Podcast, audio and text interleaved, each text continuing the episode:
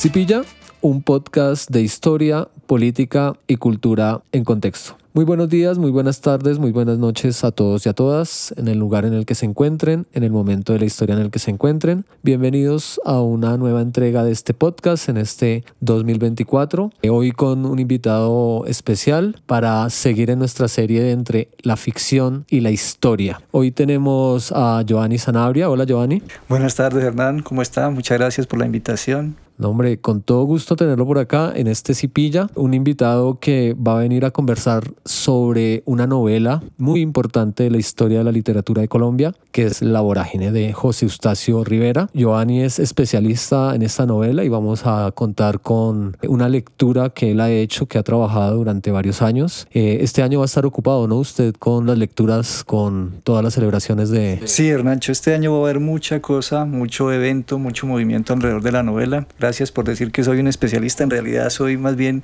como un, aficionado, un buen lector de la novela. Espero tener algunos elementos para aportar. Y bueno, de nuevo, muchas gracias por la invitación. No, no, yo, yo sé que sí, porque hemos leído el trabajo de Giovanni. Eh, un trabajo que hiciste sobre la novela, que me parece importante porque tiene que ver precisamente con el ejercicio de confrontar la historia, la ficción, en términos de una obra fundamental dentro de la narrativa colombiana Sí, digamos que esta obra, empezando a hablar, a conversar un poco, Giovanni, antes de seguir haciendo tu presentación, tiene que ver también con un momento donde lo que más importaba en Colombia era la poesía, ¿no? Sí, la novela irrumpe, dijéramos, hace 100 años, en un momento cultural del país donde la poesía tiene un peso enorme, donde sigue siendo el gran discurso de, digamos, de fundación de las letras de la patria, de la literatura nacional, y donde todavía la, la narrativa, la prosa, está apenas empezando a ganar un espacio. De alguna manera esa es una de las apuestas de Rivera, que también era poeta antes de ser novelista, pero que se dio cuenta que de repente la narrativa, la novela, la ficción,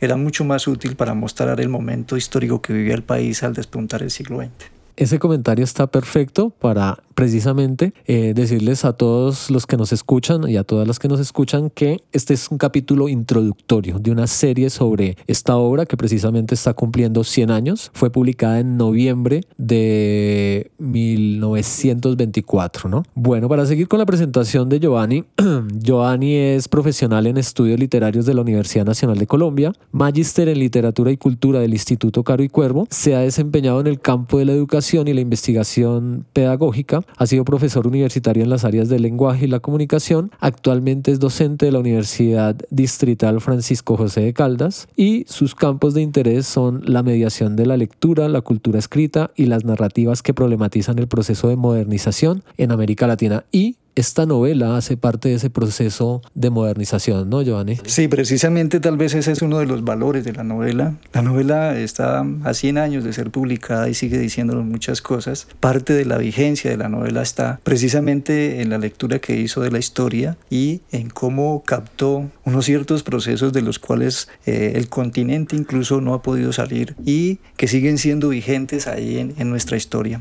Entonces es parte de la, dijéramos, de la vigencia de la novela, que seguramente vamos a tratar, entre otras muchas cosas que la novela sigue diciéndonos a todos los lectores que estemos interesados en eh, encontrar nuevas perspectivas para entender el pasado. Listo. Este es un episodio y los que vienen en esta serie que siempre tiene como objetivo invitarlos a ustedes, a los que nos escuchan y se interesan por el arte, por la literatura, por la política, a leer, a acercarse a estos referentes de la construcción de identidad, de cultura de una nación como Colombia. Eh, veníamos de un programa que hablaba de Bolívar, que lo cuestionaba desde la narrativa en la carroza de Bolívar de Evelio José Rosero, y acá tenemos a José Eustacio Rivera. Y en esa, en esa línea también invitarlos, si les interesa, si están, quieren hacer otro tipo de lectura o tener un lente desde donde miran, mirar y acercarse a la novela, el trabajo de Giovanni se llama Cronotopía, Contagios y Rupturas una visión política, histórica y cultural del tiempo y los espacios de la vorágine. Y con eso la primera pregunta, Giovanni, ¿este título a qué se debe? O sea, ¿cuál sería la lectura en términos, por ejemplo, que propones acá, histórica y cultural, política de una novela como La vorágine? Gracias, Hernán, por la pregunta.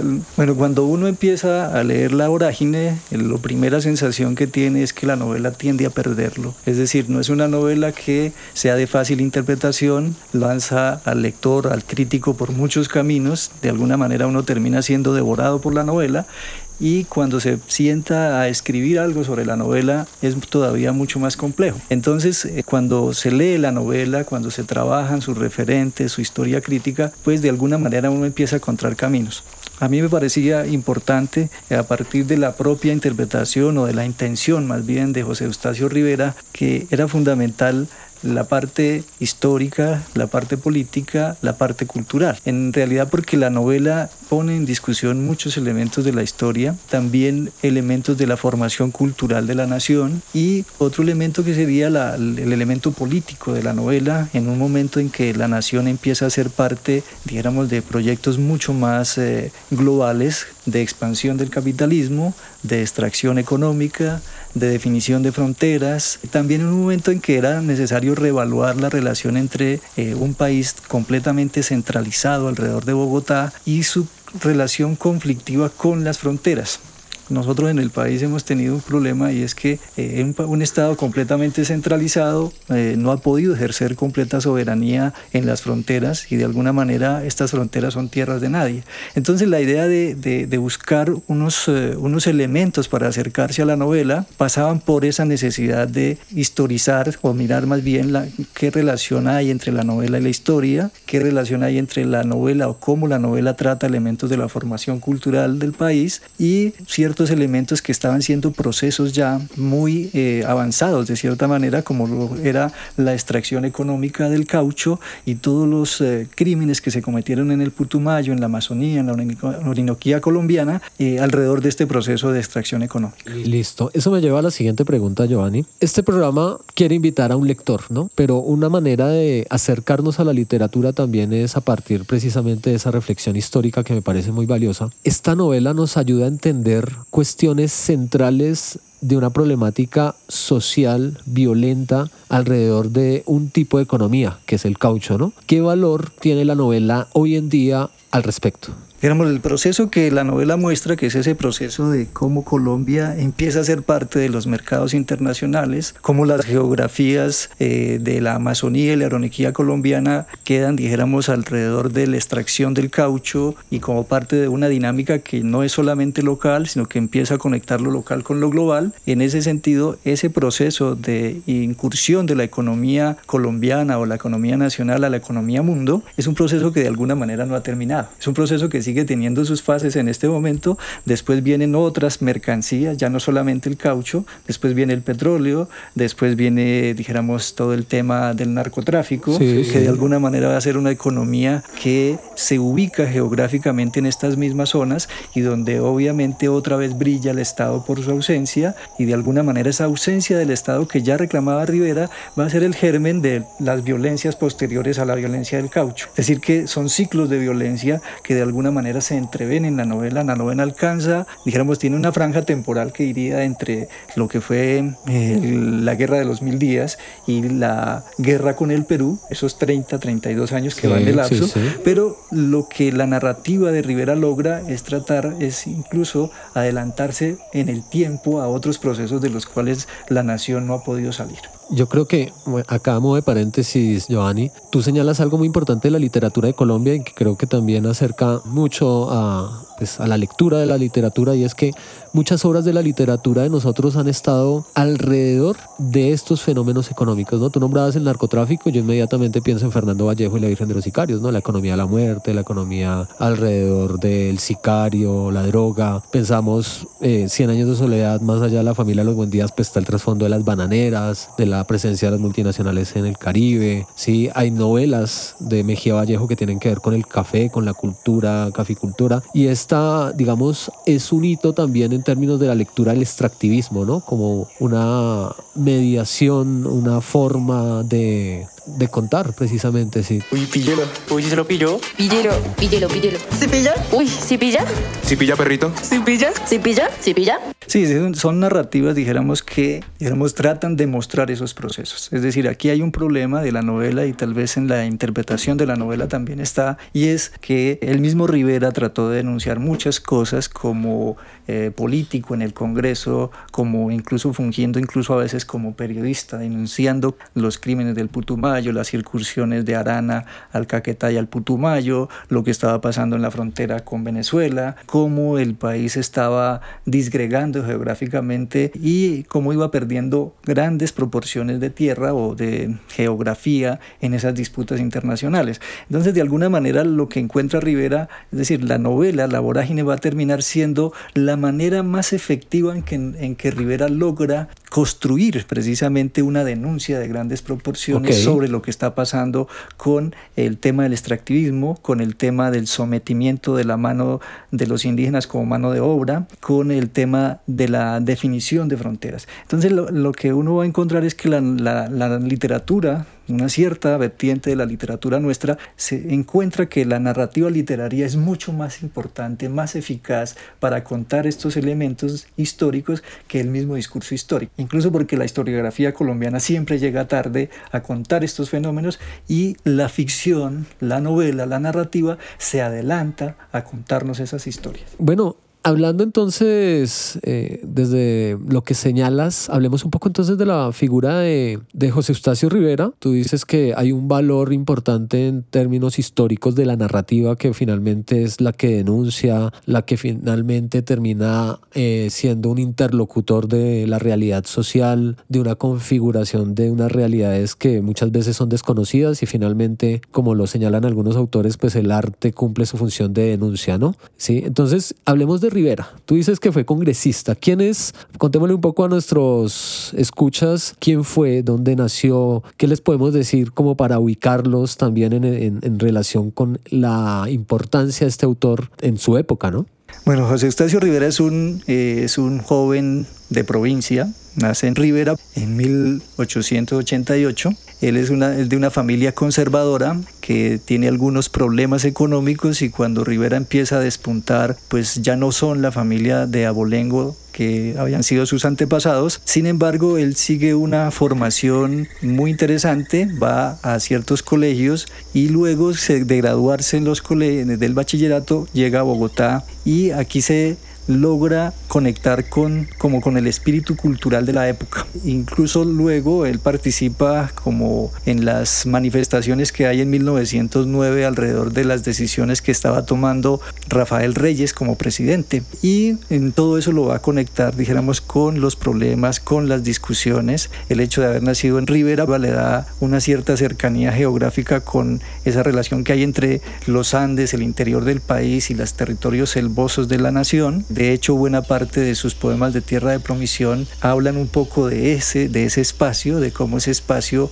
eh, se vuelve una ensoñación para el poeta. Y también luego entonces él ingresa a la Universidad Nacional a estudiar Derecho y eso me parece que va a ser fundamental en su proceso de formación, porque eh, dijéramos allí se va a encontrar con un espíritu un poco más libre, mm, dijéramos intelectualmente hablando. Él es una persona que viene de, de una familia conservadora, pero no es totalmente, dijéramos, un conservador pues, sino que se da cuenta, por ejemplo, de todos los problemas que ha generado eh, en el país los gobiernos conservadores de lo que se llamó la regeneración. Eh, luego entonces él termina su formación de abogado en la Universidad Nacional en 1917 y hace, digamos, una tesis alrededor de la propiedad de la tierra. ¿Sí? Después lo tenemos ya como joven abogado, mm, llevando un proceso de propiedad de tierra en Orocue, me parece, y esa va a ser como su primer acercamiento a los problemas sociológicos que se estaban viviendo en, en, los llanos y en esa puerta de entrada a la selva. Finalmente, él termina defendiendo a la persona digamos, al, es decir, no a su propio cliente, sino que se da cuenta que hay una injusticia de, fondo y termina defendiendo, dijéramos, a la, a la otra parte, a la contraparte de quien lo había contratado. Pero ese viaje va a ser fundamental para conocer un poco las postrimerías o más bien lo que está pasando históricamente, sociológicamente, y ahí se abre un mundo de posibilidades para Rivera. Luego el otro, el otro dato importante de la vida de Rivera es cuando en 1922 lo nombran como parte de la Comisión de Límites, porque eso le va a dar no solamente una perspectiva, dijéramos, de lo que es el funcionamiento interior del Estado, sino también que lo va a llevar al terreno propiamente. Él hace un viaje hacia San Fernando de Atabapo, hace un viaje que luego eh, lo va a llevar incluso hasta Manaos y vuelve por el Atlántico. Y finalmente ahí como que Rivera puede completar un cuadro que ya estaba imaginando, que estaba viendo, eso finalmente va a ser determinante para la escritura de la novela. Sí, ese dato que tú señalas es fundamental, ¿no? Que perteneció a esa comisión limítrofe colombo-venezolana en el 22 y asociado a esto en el 25 Rivera fue elegido miembro de la comisión investigadora de relaciones exteriores y de colonización. Eh, el lenguaje es importante, ¿no? Publica entonces una serie de artículos en el Nuevo Tiempo Bogotá bajo el título Falsos postulados nacionales, ¿no? Sí, una vez que Rivera ha terminado incluso ya de escribir la novela, con lo que pretende hacer una denuncia de lo que está pasando en los territorios fronterizos de la nación, donde el Estado no hace presencia, donde no hay un sentimiento completamente claro para defender las fronteras de la nación, incluso donde no hay dijéramos, acciones concretas para que se detengan las incursiones peruanas en el Putumayo y en el Caquetá, todas estas agresiones, todos estos crímenes que ya habían pasado por allá desde comienzos del siglo, eh, Rivera escribe incluso otros textos periodísticos de denuncia como para reforzar un poco lo que ya había hecho con la novela. Entonces lo que vamos a tener es que Rivera se debate entre la necesidad de ser, de ser escuchado de que sus denuncias tengan algún peso. Él antes de, escribir la novela también ya había denunciado elementos de lo que venía pasando en las fronteras de Venezuela, Brasil eh, y Perú, pero parecía no ser escuchado. Es un poco el problema de cómo en el interior del país no se alcanza a imaginar lo que está pasando en la frontera y entonces Rivera escribe estos, estos textos de denuncia que luego los refuerza una vez ya la novela está circulando porque como él se da cuenta pareciera que la novela se está leyendo pero no se está comprendiendo del todo eso en su primer año de circulación. Entonces ese texto que, que menciona Hernán hace parte precisamente de una serie de denuncias posteriores a la publicación de la novela, donde Rivera trata de tomar una posición mucho más fuerte para denunciar lo que está pasando allá. Ya se había firmado, ya se había resuelto el Tratado de Límites con, con el Perú y con Venezuela en 1922, pero la disputa seguía siendo, estando abierta porque del lado del Perú no se quería ratificar ese tratado por precisamente la influencia que tenía Julio César Arana en todo el gobierno del Perú y eso nos va a llevar después a la guerra con el Perú en 1932. ¿Si pillan cómo son vueltas en la historia de Colombia? Hola, soy Daniela Muñoz, productora del podcast Relatos Ñeros. Los invito a seguir pillando este episodio y apoyar este proyecto. No olviden inscribirse a nuestro Patreon y revisar las distintas opciones de donación y financiación que encuentran en las historias del perfil de Instagram, arroba cipilla-podcast. Yo creo que acá hay que señalar unas cosas fundamentales en términos de contexto para las personas que están escuchando este episodio y es, bueno, José Eustacio Rivera, ¿conservador o liberal? Como ya dije, José Eustacio Rivera nace en una familia conservadora. Conservadora, listo. Es una familia, dijéramos, que tiene...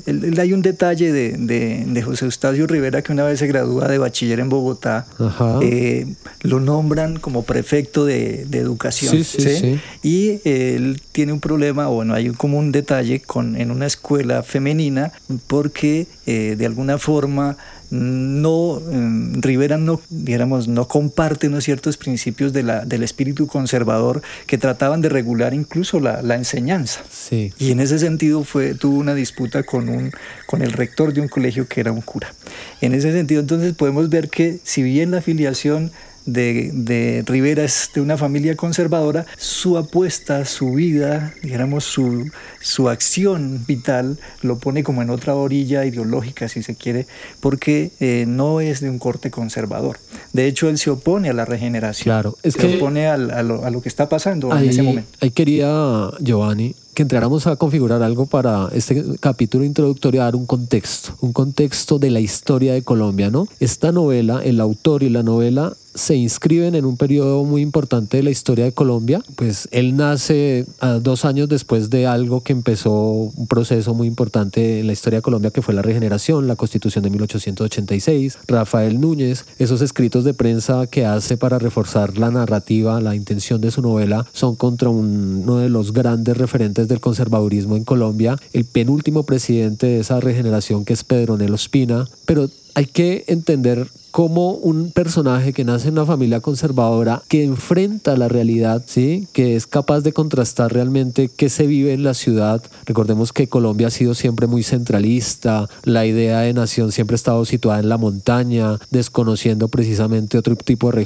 regiones, que eso lo vamos a hablar en nuestro próximo episodio, cuando hablemos de la geografía en la vorágine, no se lo pierdan. Entonces creo que eso es importante de, tener en cuenta y de señalar, ¿no? Sí, Hernán, porque dijéramos lo, lo que va a ser la regeneración va a ser determinante pues para la narrativa en Rivera. Digamos, hay, hay un tema central que va a ser la guerra de los mil días. Exacto. Fruto un poco de las reformas que la constitución del 86 propuso, unas reformas que centralizaban nuevamente todo, casi que impedían la alternancia política, a no ser otra vez eh, recurriendo a la violencia, como efectivamente ocurrió. Entonces, la, la constitución del 86 y toda esa primera parte de la, del régimen conservador va a generar una cantidad de elementos, por ejemplo, cuyas consecuencias más prontas, inmediatas y visibles, pues va a ser la, la guerra de los mil días. Porque en la constitución del 86 hay como un cercamiento, es decir, se impide casi que los liberales lleguen otra vez al poder por la vía de la elección, por la vía del voto.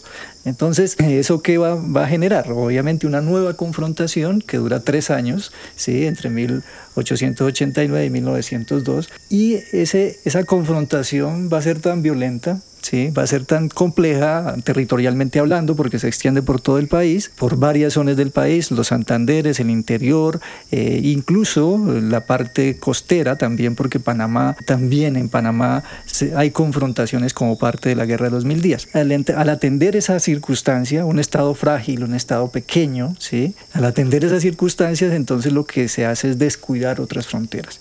Y en ese mismo momento en que Colombia debilita su relación o su presencia en las fronteras, pues se pierde Panamá por la injerencia norteamericana, además porque el canal estaba terminándose de construir, los Estados Unidos y los imperios necesitaban asegurar el canal para el flujo de las mercancías, para el flujo del comercio, mientras que en la frontera suroriental del país pues está asistiendo a otro proceso que es todavía más complejo, que es las incursiones de los caucheros por eh, la vía o por el límite con Perú y también por el límite con Venezuela.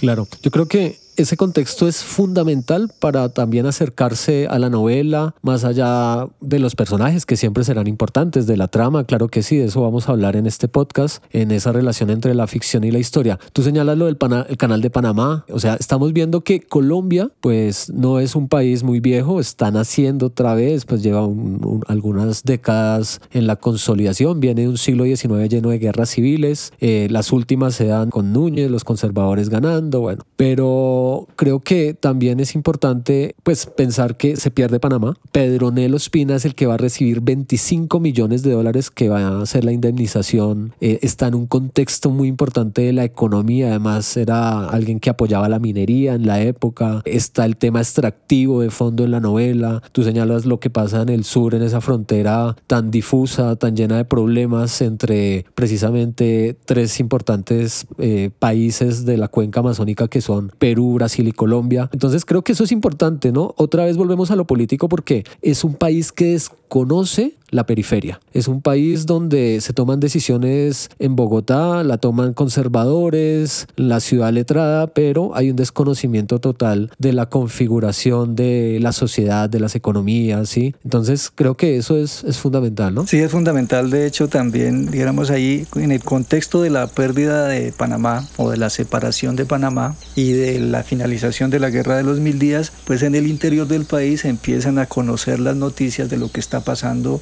eh, en la frontera con el Perú. Es decir, esa, esa circunstancia no se desconocía del todo, a pesar que el gobierno, el Estado en su momento, no hacía mucho pues por eh, atender esa circunstancia. Eh, de hecho, en el paso del gobierno de José Manuel Marroquín al general Reyes, en 1904, pues se empieza a conocer un poco lo que está pasando allá, los crímenes del Potumayo, la, el conflicto con el, con el Perú y de alguna manera empieza a darse cuenta en el interior del país que ahí está pasando algo que puede incluso ser mucho más complejo que la pérdida de Panamá, porque precisamente es la cuenca del Amazonas, el Orinoco, por donde Colombia tiene una salida expedita al océano, por donde puede ser aprovechada esa vía para la la, la, navegación, la exportación, el flujo de mercancías, de materias primas, pero pareciera que en ese momento, para 1903, 1904, ya hay una presencia ahí de factores externos que son la casa arana, ¿cierto? Y en ese sentido entonces Colombia llega un poco tarde al negocio del caucho y como, luego como siempre llegamos tarde a la historia sí, y entonces ahí hay un problema porque luego entonces la, la, las actuaciones por ejemplo del general Reyes no son del todo claras. Esa es una cosa que la historiografía colombiana está todavía por develar porque hay elementos ahí muy eh, sutiles que no se conocen o que si se conocen no se les ha dado suficiente difusión, difusión porque también el general Reyes era un o fue un abanderado del caucho de la quina él también era un comerciante estaba buscando eh, para comienzos del siglo XX maneras de, digamos, encontrar cómo sacar productos, cómo sacar materias primas por la Amazonía. De alguna manera es un adelantado, pero entonces ese proyecto, que es luego el proyecto también nacional, ¿sí? Eh, va a quedar un poco en manos de un presidente que tiene sus propios intereses en ese negocio del caucho.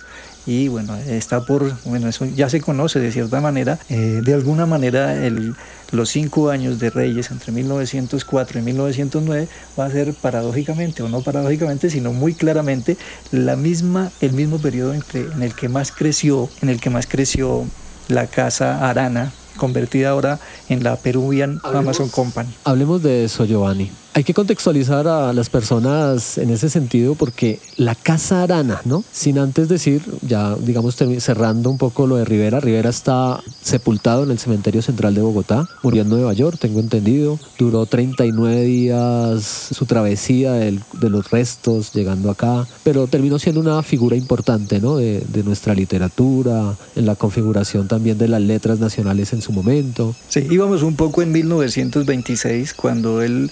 Eh, escribe cosas todavía, publica cosas en el tiempo, en varios periódicos de su momento, mm, recibe o hace entrevistas donde termina aclarando cosas, defendiendo la novela, porque la otra cosa de Rivera es casi la necesidad o la obligación de convertirse en el primer crítico de la novela. Él no cree, descree más bien del ambiente cultural de los intelectuales, letrados de Bogotá, que de alguna manera tratan de soslayar o achicar un poco el sentido de denuncia el carácter sociológico de la novela, como lo dice él en, en, palabras textuales, y se ve un poco en la necesidad de convertirse en el propio crítico.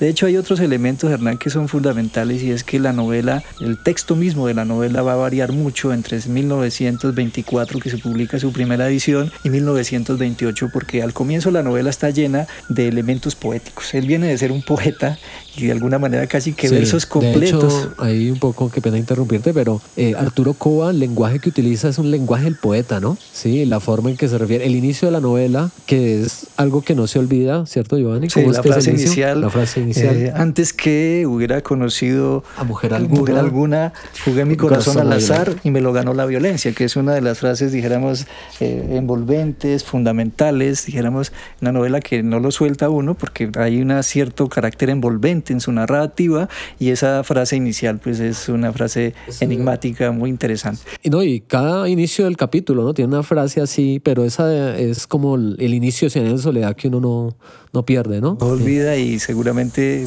esos inicios valen, digamos, todo el tema de, cómo queda atrapado también el lector. Pero íbamos un poco en el recuento del personaje para, para llegar un poco a, la muerte del personaje que sigue siendo tan, digamos, tan novelesca como la propia vida del autor y de sus personajes. Entonces él, él se va luego en 1928 y lo nombran otra vez. Ahí, digamos, Rivera siempre tuvo una relación con el Estado, como funcionario, como congresista, eh, también eh, como agregado o lo nombraban en ciertas cosas. Y en 1928 hay una serie de episodios en Latinoamérica y él lo nombran para una comisión para que va inicialmente a una celebración de la independencia en Perú y luego a Cuba. ¿Sí? en 1928, pero en mente, pues Eustacio Rivera lleva la idea de hacer una edición definitiva de la novela cuatro años después de su primera publicación, porque como, como ya hemos dicho, ese primer, es decir, la novela va a pasar, a pasar por muchas reediciones, correcciones, hay un poeta que es Rafael Maya que va a jugar un papel fundamental en limpiar el texto de como de la presencia de versos casi que completos en la novela. Y para 1928 entonces Rivera tiene el propósito no solamente de asistir a esos eventos a los que ha sido comisionado por el Estado, sino también de irse a Nueva York a editar, a hacer su edición definitiva de la novela, con la pretensión incluso de buscar financiación para que la novela sea mm, llevada al cine. Y bueno, en 1928 entonces llega a Nueva York, eh, funda una editorial Sí. y edita su novela, también au- autoriza la, publica- la traducción al inglés de la novela y no viaja, sino que envía la novela. Es un dato muy curioso, hay un, hay un viaje, el primer viaje que se va a hacer entre Nueva York y Bogotá, o Colombia, no sé si Barranquilla o Bogotá, de una aviación, un vuelo directo. Y él aprovecha ese, ese, ese escenario para, para enviar ejemplares ya de su novela de 1928, pero días después muere en Nueva York Muere. por sí. una circunstancia que todavía está por aclarar. Dice que una, una, muerte cerebral. una un infarto. enfermedad de la selva, seguramente. Algunos dicen que la Una- selva lo persigue. Una embolia. Sí, no, sí, entonces cerebral. eso es un dato muy interesante. Luego, como ya se mencionó, el cuerpo de, de Rivera es repatriado. Eh, no sé si es en una de las embarcaciones de, de, de la, de la empresa Company, bananera, De la United Fruit Company. que es una paradoja bien, bien interesante. Claro que sí. José Eustacio Rivera, hay un pueblo en, en, en el Huila que se llama ah, Rivera. Rivera, Rivera, Huila. que es Sí. en honor también de José Eustacio Rivera. Tomó el nombre de- del, Tomó el nombre. del autor. Allá termales en Rivera. Saludo a la gente de Rivera que nos escucha. Bueno, valga la cuña. No, pero pues de pronto hay alguien que nos escucha en Rivera. Oiga, para finalizar este episodio, yo quisiera que me contara y nos contara, porque creo que es muy importante para la lectura. En nuestro próximo episodio vamos a hablar de la geografía de la vorágine y hablaremos también del tema de la estructura de la novela. Lo vamos a tocar entonces en la geografía, pero no nos podemos ir sin entender un poco en ese contexto del caucho aparece y hay alusiones en la novela constantemente, sobre todo en el segundo y tercer capítulo, a la casa arana. ¿Cuál es la relevancia que puede tener para la interpretación, para el acercamiento de este fenómeno de los arana en el Perú, de las caucherías, de lo que pasó en el Brasil, en, la- en el Putumayo? Uy, píllelo. Uy, ¿sí se lo pilló? Píllelo, píllelo, píllelo. ¿Sí pilla? Uy, ¿sí pilla? ¿Sí pilla, perrito? ¿Sí pilla? ¿Sí pilla? ¿Sí pilla? Muy bien, Hernán. Sí, la, la casa arana va a ser fundamental, o lo fue, en toda la industria del caucho.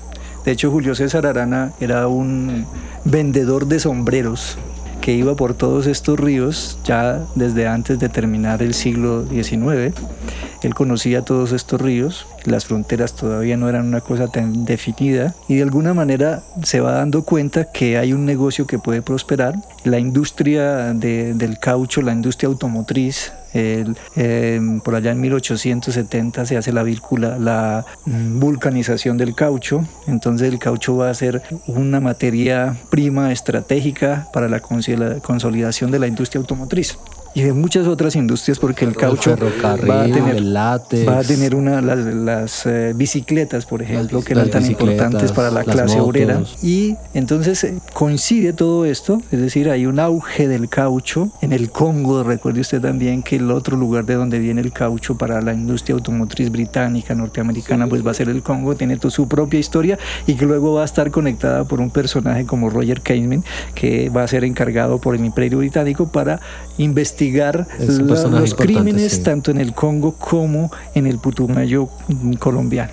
Entonces la Casa Arana pues es como la primera gran industria, la primera gran factoría, la primera gran empresa que se va a encargar de la extracción del caucho, del negocio del caucho. Julio César Arana eh, logra consolidar un negocio que antes maneje- manejaban muchas otras colombianas, personas, tanto colombianas como peruanas, y él se queda casi con el negocio, casi que logra un primer monopolio de control del Alto Putumayo, el Caquetá, lo que se llama la Chorrera y el Encanto, que son las dos grandes estradas caucheras, y tiene en Iquitos como ese puerto fundamental desde donde puede tener el control territorial, pero también el flujo comercial de mercaderías, de transporte. Entonces Julio César Arana va a ser ese, ese personaje central de la industria del caucho, el gran varón del caucho, como lo nombra Rivera o lo nombra la historiografía también. ¿Sí pilla? Píllelo. ¿Sí pilla? ¿Sí pilla? Ahora tenemos un elemento, dijéramos, otro, otro elemento fundamental de la Casa Arana va a ser el hecho de que tiene el respaldo peruano. El Estado peruano, ¿cierto? Que está en ese momento tratando de negociar las fronteras con Colombia, va a respaldar a Julio César Arana porque de alguna manera la acción de esta empresa le sirve para peruanizar el territorio.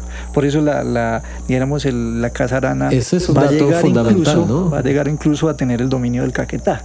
Y va a ser el, Julio César Arana va a ser el, el personaje que luego en 1928, cuando el gobierno peruano ratifica el Tratado Salomón Lozano, ¿sí? Eh, pues se, opone totalmente porque de alguna manera va a, perder el dominio territorial sobre el Putumayo y el Caquetá que él incluso se hace escriturar más de 5 millones de hectáreas de toda esa área. Y, y, luego la acción de Julio César Arana, mm, todavía la Casa Arana, será la que de alguna manera va a desembocar en la guerra con el Perú porque son ellos los que son ellos los que se oponen, es Julio César Arana el que se opone a, la ratificación de ese tratado y luego se toman Leticia, ¿cierto? En 1932 y ahí tenemos el primer episodio de la guerra con el Perú. Hay que hablar de la Casa Arana, hay que hablar, eh, y en el próximo episodio seguramente nos referiremos a toda una serie de violencia generada a partir de esa fiebre del caucho que pues antes de que apareciera el petróleo y el uso de sus derivados, pues era fundamental en el desarrollo de la economía y habían intereses geopolíticos y es importante mencionar pues finalmente quiénes dominaban el mercado, quiénes de todas maneras lograron tener un monopolio y como siempre vemos que en la historia de Latinoamérica la configuración del territorio, el ejercicio del poder siempre está muy cercano a lo comercial, ¿no? Como hasta los mismos gobiernos toman o no toman decisiones en función de esto, ¿no? Y acá con Giovanni acabamos de ver que pues una novela que realmente establece cuestiones centrales entre la ficción y la realidad, entre la ficción y la historia, ¿no? Porque precisamente Rivera tiene, a partir de la narración de lo ficcional, que hacer una defensa de la realidad,